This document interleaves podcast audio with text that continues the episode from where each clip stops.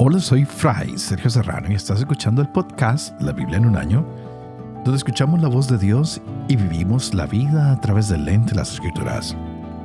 El podcast de la Biblia en un año es presentado por Ascension.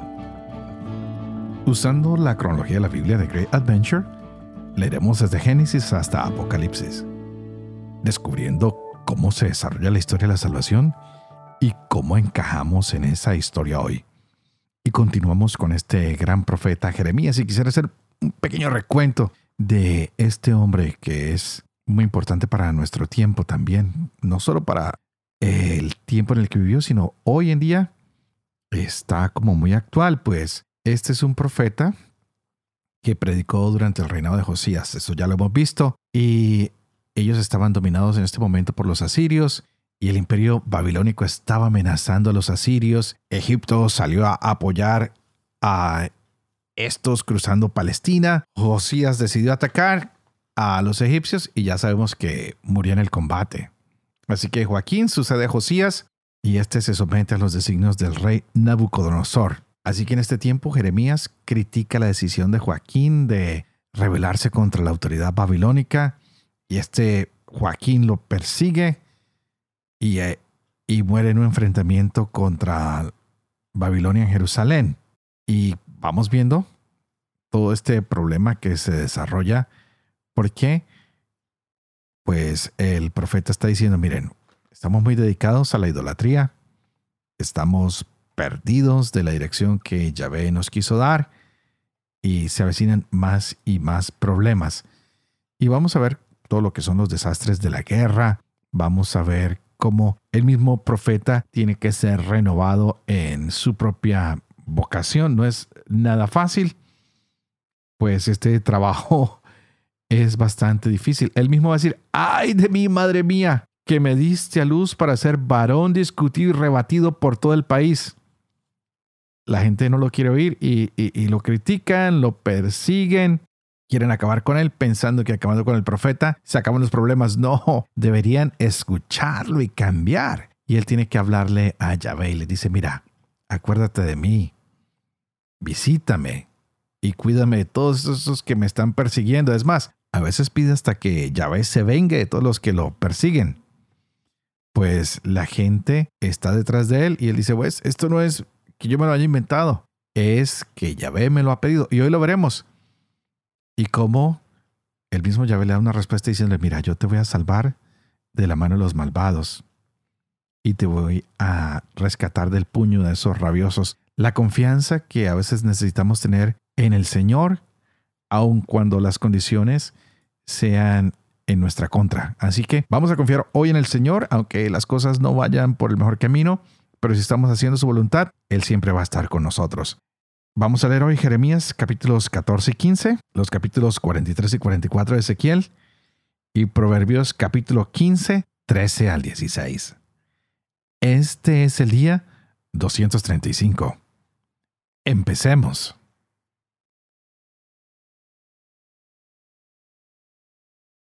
Jeremías capítulo 14.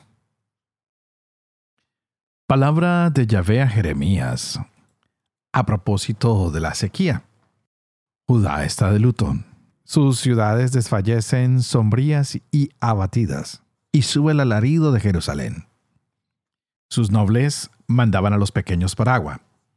Llegaban a los aljibes y no la encontraban. Volvían con sus cántaros vacíos. Quedaban confundidos y avergonzados y se cubrían la cabeza. El suelo está consternado por no haber lluvia en la tierra. Confusos andan los labriegos, se han cubierto la cabeza. Hasta la sierva en el campo parió y abandonó a su cría porque no había césped.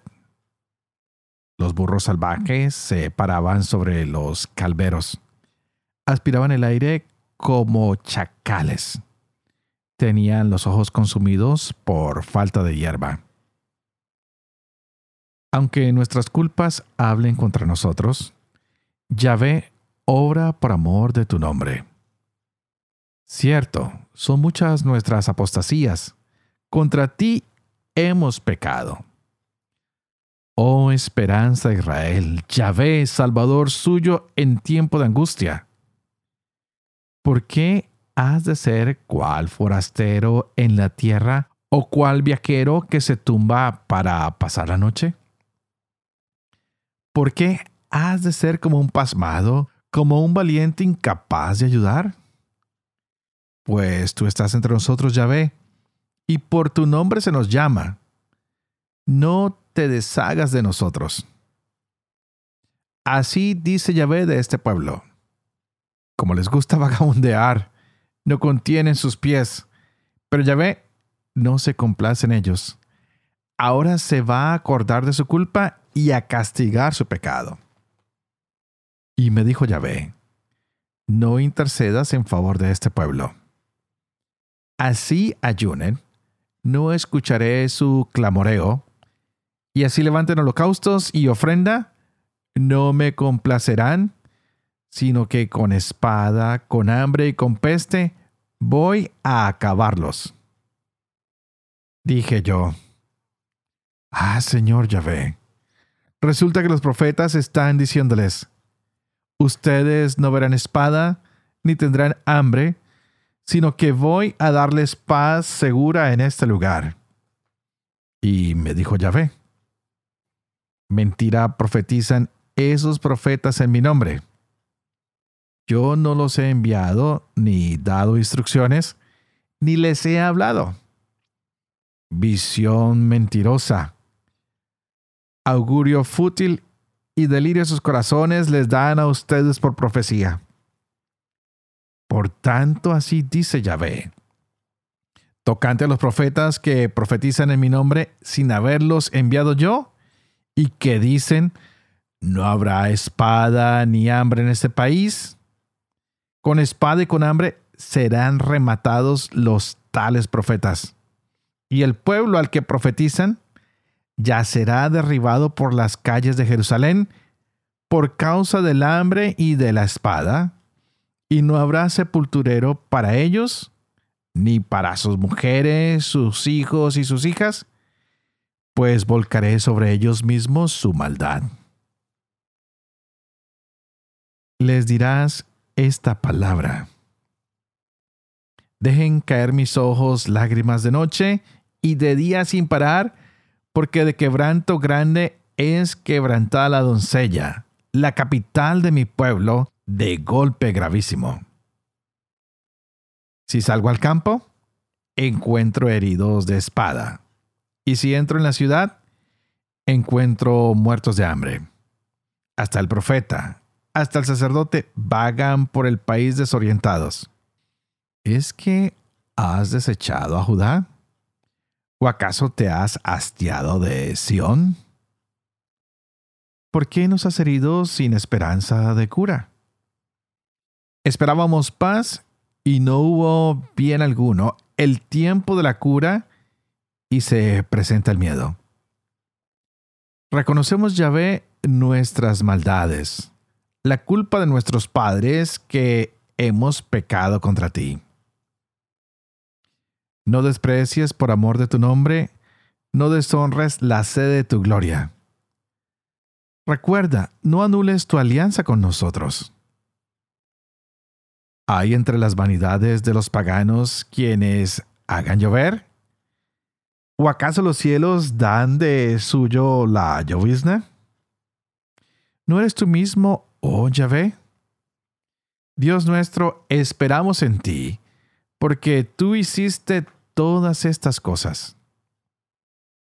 Y me dijo Yahvé, aunque se me pongan Moisés y Samuel por delante, no estará mi corazón por este pueblo. Échalos de mi presencia y que salgan y como te digan, ¿a dónde salimos? Les dices, así dice Yahvé, quien sea para la muerte, a la muerte, quien para la espada, a la espada, quien para el hambre, al hambre, y quien para el cautiverio, al cautiverio. Haré que se encarguen de ellos cuatro géneros de males. Oráculo Yahvé. La espada para degollar, los perros para despedazar, las aves del cielo y las bestias terrestres para devorar y estragar. Los convertiré en espantajo para todos los reinos de la tierra por culpa de Manasés, hijo de Ezequías, rey de Judá, por lo que hizo en Jerusalén. ¿Quién pues te tendrá lástima a Jerusalén? ¿Quién meneará la cabeza por ti? ¿Quién se alargará a saludarte? Tú me has abandonado, oráculo de Yahvé, de espaldas te has ido. Pues yo extiendo mi mano sobre ti y te destruyo. Estoy cansado de apiadarme y voy a veldarlos con el bieldo en las puertas del país. He dejado sin hijos, he aniquilado mi pueblo, porque de sus caminos no se convertían. Yo les he hecho más viudas que la arena de los mares. He traído sobre las madres de los jóvenes guerreros al saqueador en pleno mediodía. He hecho caer sobre ellos de pronto sobresalto y alarma. Mal lo pasó la madre de siete hijos, exhalaba el alma. Se puso su sol siendo aún de día, se avergonzó y se abochornó. Y lo que queda de ellos, a la espada voy a entregarlo delante de sus enemigos, oráculo de Yahvé. Ay de mí, madre mía, que me diste a luz para ser varón discutido y debatido por todo el país. Ni les debo ni me deben, pero todos me maldicen. Di, Yahvé, si no te he servido bien, intercedí ante ti por mis enemigos en el tiempo de su mal y de su apuro. ¿Se mella el hierro, el hierro del norte y el bronce? tu haber y tus tesoros al pillaje voy a dar gratis por todos tus pecados en todas tus fronteras, y te haré esclavo de tus enemigos en un país que no conoces. Pues ha estallado el fuego de mira que sobre ustedes estará encendido. Tú lo sabes, Yahvé, acuérdate de mí, visítame, y véngame de mis perseguidores no por alargar tu ira sea yo arrebatado. Sábelo, por ti he soportado el oprobio. Se presentaban tus palabras, y yo las devoraba. Era tu palabra para mí un gozo y alegría de corazón, porque se me llamaba por tu nombre, Yahvé Dios Sebaot. No me senté en peña de gente alegre y me holgué por obra tuya solitario me senté, porque de rabia me llenaste. ¿Por qué ha resultado mi penar perpetuo y mi herida irremediable rebelde a la medicina? ¡Ay! ¿Serás tú para mí como un espejismo, aguas no verdaderas? Entonces Yahvé dijo así, si te vuelves porque yo te haga volver, estarás en mi presencia. Y si sacas lo precioso de lo vil, serás como mi boca. Que ellos se vuelvan a ti y no tú a ellos. Yo te haré para este pueblo muralla de bronce inexpugnable. Y pelearán contigo, pero no te podrán. Pues contigo estoy yo para librarte y salvarte, oráculo de Yahvé. Te salvaré de mano de los malvados y te rescataré del puño de esos rabiosos.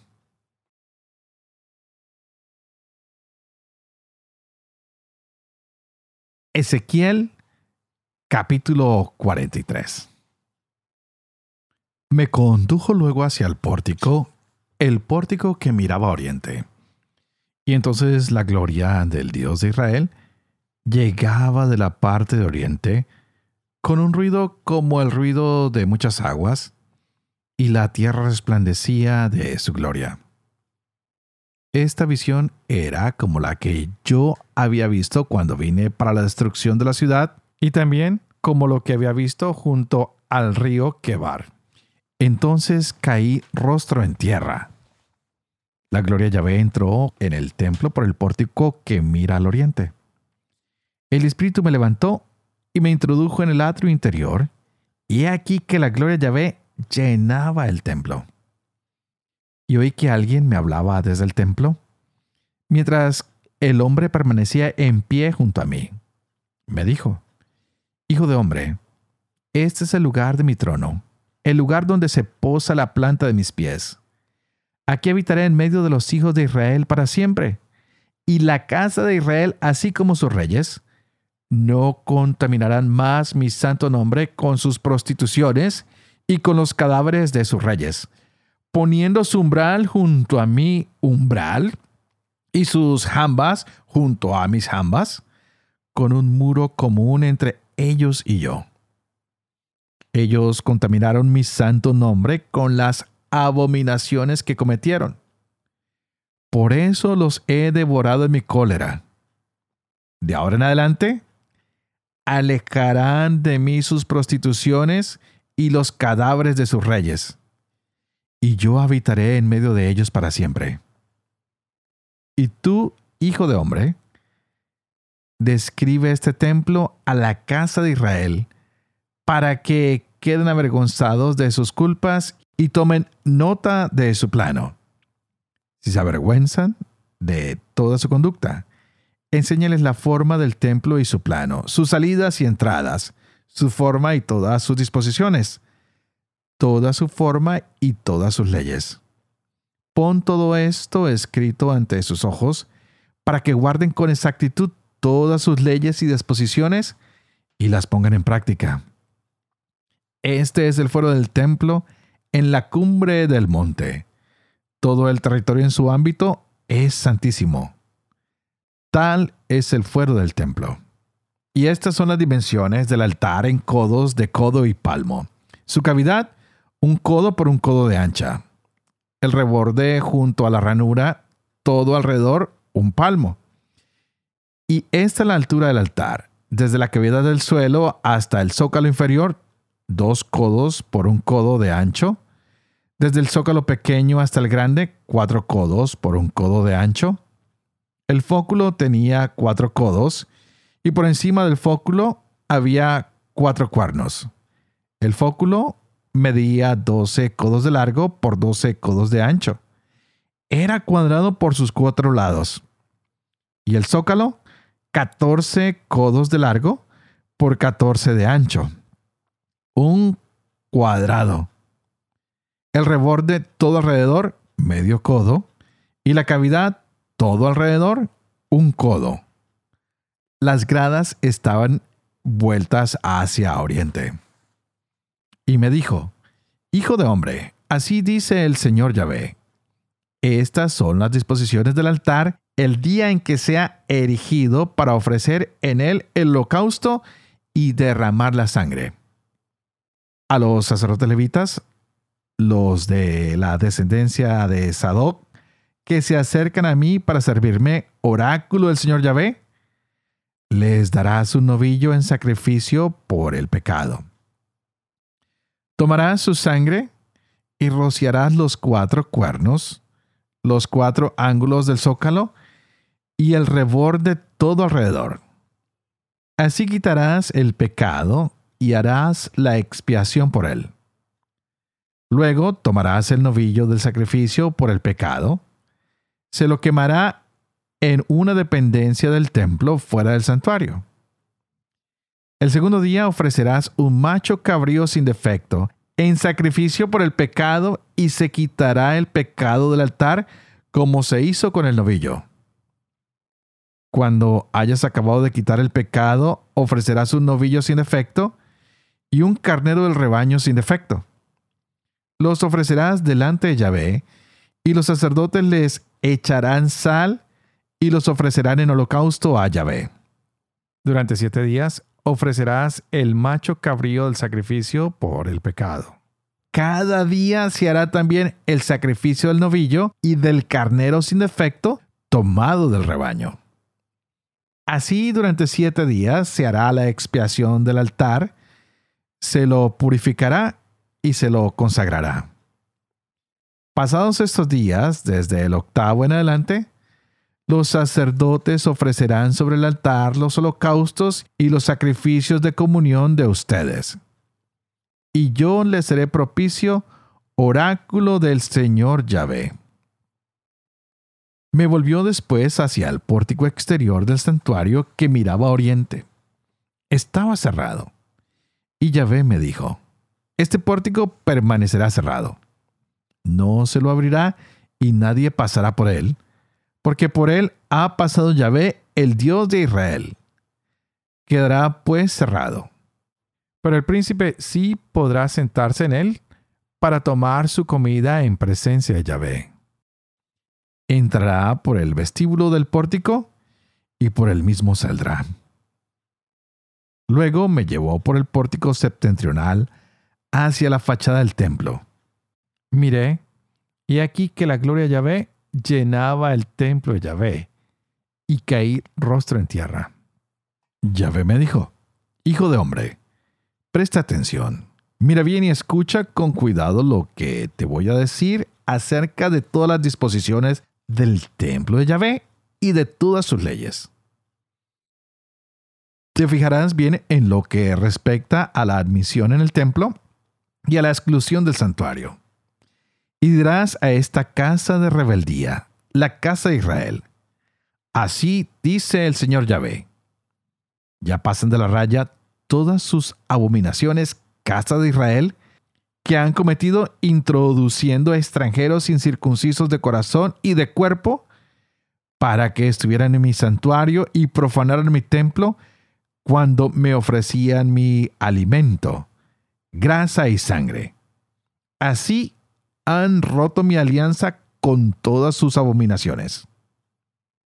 En lugar de atender ustedes el ministerio de mis cosas santas, han encargado a otros el ejercicio de mi ministerio en mi santuario en lugar de ustedes. Así dice el Señor Yahvé Ningún extranjero incircunciso de corazón y de cuerpo entrará en mi santuario. Ninguno de los extranjeros que viven en medio de los israelitas. En cuanto a los levitas, que me abandonaron cuando Israel se descarriaba lejos de mí para ir detrás de sus basuras, soportarán el peso de sus culpas. Serán en mi santuario los encargados de la guardia de las puertas del templo y ministros del servicio del templo. Ellos inmolarán el holocausto y el sacrificio por el pueblo y estarán a su disposición para servirlo, por haberse puesto a su servicio delante de sus basuras y haber sido para la casa de Israel ocasión de culpa. Por eso yo levanto la mano contra ellos, oráculo del Señor Yahvé, y soportarán el peso de su culpa no se acercarán más a mí para ejercer ante mí el sacerdocio, ni para tocar mis cosas santas y las cosas sacratísimas. Soportarán el peso de su ignominia y de las abominaciones que cometieron. Les encargaré de ejercer el ministerio en el templo en lo que atañe a su servicio y a todo lo que allí se hace. Pero los sacerdotes levitas, hijos de Sadoc, que cumplieron mi ministerio en el santuario cuando los israelitas se descarriaban lejos de mí, ellos sí se acercarán a mí para servirme y estarán en mi presencia para ofrecerme la grasa y la sangre, oráculo del Señor Yahvé. Ellos entrarán en mi santuario y se acercarán a mi mesa para servirme. Ellos cumplirán mi ministerio cuando entren por los pórticos del atrio interior, llevarán hábitos de lino. No irán vestidos de lana cuando oficien en los pórticos del atrio interior y en el templo. Llevarán en la cabeza turbantes de lino y fajas de lino a los riñones. No se ceñirán nada que transpira el sudor. Cuando salgan al atrio exterior donde el pueblo, se quitarán las vestiduras con que hayan oficiado, las dejarán en las salas del santo y se pondrán otras ropas, con el fin de no santificar al pueblo con sus vestiduras. No se raparán la cabeza ni dejarán crecer libremente su cabellera, sino que se cortarán cuidadosamente el pelo. Ningún sacerdote beberá vino el día que tenga que entrar en el atrio interior. No tomarán por esposa ni una viuda ni una mujer repudiada, sino una virgen de la raza de Israel. Una viuda solo en el caso de que sea viuda de un sacerdote. Enseñarán a mi pueblo a distinguir lo sagrado de lo profano y le harán saber la diferencia entre lo puro y lo impuro. En los pleitos serán ellos los jueces. Juzgarán conforme a mi derecho. Observarán en todas mis fiestas mis leyes y preceptos y santificarán mis sábados. No se acercarán a un muerto para no contaminarse, pero por un padre, una madre, un hijo, una hija, un hermano o una hermana no casada podrán contaminarse. Después de haberse purificado, se contará una semana. Y luego el día en que entre en el santo, en el atrio interior, para oficiar en el santo, ofrecerá su sacrificio por el pecado, oráculo del Señor Yahvé. No tendrán heredad alguna. Yo seré su heredad. Ustedes no les darán propiedad en Israel. Yo seré su propiedad particular. Ellos comerán la oblación, el sacrificio por el pecado y el sacrificio de expiación. Todo lo que sea consagrado al anatema en Israel será para ellos. Lo mejor de todas las primicias de ustedes y de toda clase de ofrendas reservadas que ofrezcan será para los sacerdotes, y lo mejor de sus moliendas se lo darán a los sacerdotes para que la bendición repose sobre la casa de ustedes. Los sacerdotes no comerán carne de ningún ave ni bestia muerta o desgarrada. Proverbios capítulo 15 versos 13 al 16. Corazón contento mejora el semblante. Corazón triste deprime el ánimo. La mente inteligente procura el saber. La boca del necio alimenta necedades. Para el desdichado, todos los días son malos. El corazón feliz siempre está de fiesta. Más vale un poco con temor de llave que un gran tesoro con sobresaltos.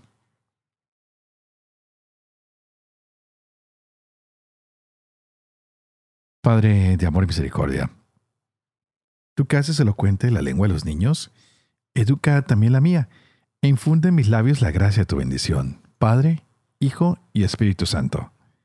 Y a ti te invito para que pidas al Espíritu Santo que abra nuestra mente y nuestro corazón, para que podamos gozarnos de esta hermosa palabra que el Señor nos ha regalado para el día de hoy. Y wow, qué, qué mensajes los que nos dan a través del profeta Jeremías y del profeta Ezequiel grandes enseñanzas para nosotros de cómo portarnos, de cómo ser verdaderos adoradores del Señor, de traer las alabanzas al templo, de traer los dones al templo, lo decía Ezequiel, y muestra que la fidelidad Dios siempre la paga a los que le son fieles. Y esto es una manera de decirlo, no, la paga, no, es que el Señor nos pague, sino que cuando somos fieles, el Señor nos devuelve esa fidelidad, el ciento por uno. Hoy vimos cómo a algunos levitas que le fueron fieles, Él los volvió a bendecir y esta vez de una manera mejor. Pide para ellos bendiciones especiales. Nos mostraron el santo de los santos, donde se entrará ahora a hacer alabanza y estos levitas estarán ahí dando la bendición. Se acercarán para ejercer este sacerdocio de una manera especial, pero a los que han cometido ignominia y abominación, no los deja acercarse a ese ministerio. Hay que mantener cierta pureza para poder servir al Señor. Por eso todos los días hay que orar por los sacerdotes, por los encargados de ofrecer en el altar esas ofrendas. Yo me pregunto, ¿cada cuánto oras tú por aquel sacerdote con el que compartes el fin de semana en tu parroquia o a diario en tu parroquia, o el capellán de tu colegio, de tu universidad, de tu conjunto. Estamos orando nosotros por aquellos que están encargados de llevar la alabanza, la ofrenda a los pies del Señor. Qué bonito fuera que cada día nosotros tuviéramos ese compromiso un poco fuerte de orar por todas las personas que el Señor pone delante de nosotros a servir en su mesa. Que nos sintiéramos nosotros también responsables de ayudarlos a mantener esa cercanía, ese encuentro con Dios. Por eso hemos visto también en Jeremías, en estos capítulos de hoy, el capítulo 14 y 15, que una gran sequía entraba en Judá. Y todos quedaban un poco confundidos y avergonzados y se cubrían la cabeza diciendo, Yahvé nos ha olvidado. Y se nos olvida que muchas veces ni siquiera nosotros mismos intercedemos a favor de los unos por los otros, de el pueblo vecino, de nuestros más cercanos o incluso los más lejanos. Así que llegó la destrucción para Jerusalén y había tristeza. Las madres lloraban a sus hijos, los hijos lloraban por lo que estaba pasando. Pidamos hoy al Señor que en frente de tantas guerras que estamos viviendo hoy en día en nuestros países y en países de todo el mundo, veamos la paz del Señor llegar. Y que como Jeremías, ustedes y yo nos renovemos cada día en nuestra propia vocación de ser hijos e hijas de Dios, de venir y pedirle al Señor que su palabra traiga gozo y alegría a los corazones que podamos llamarlo a Él por nombre propio para que Él nos conteste, para que Él nos hable. Digámosle, Señor, queremos estar en tu presencia. Queremos encontrar lo precioso que sale de tu boca, que tu palabra nos llene hoy y siempre de alegría. Que sintamos una vez más, como lo sintió Jeremías, que tu mano nos salva, que tu mano nos rescata y como siempre, sigamos orando los unos por los otros. Yo oro por ustedes y ustedes, por favor, oren por mí. Para que yo pueda seguir llevando adelante este proyecto de la Biblia en un año. Para que pueda vivir con fe lo que leo, lo que comparto. Para que pueda enseñar la verdad y sobre todo para que pueda cumplir lo que he enseñado. Y que la bendición de Dios operoso, que es Padre, Hijo y Espíritu Santo, descienda sobre cada uno de ustedes y los acompañe siempre. Que Dios los bendiga.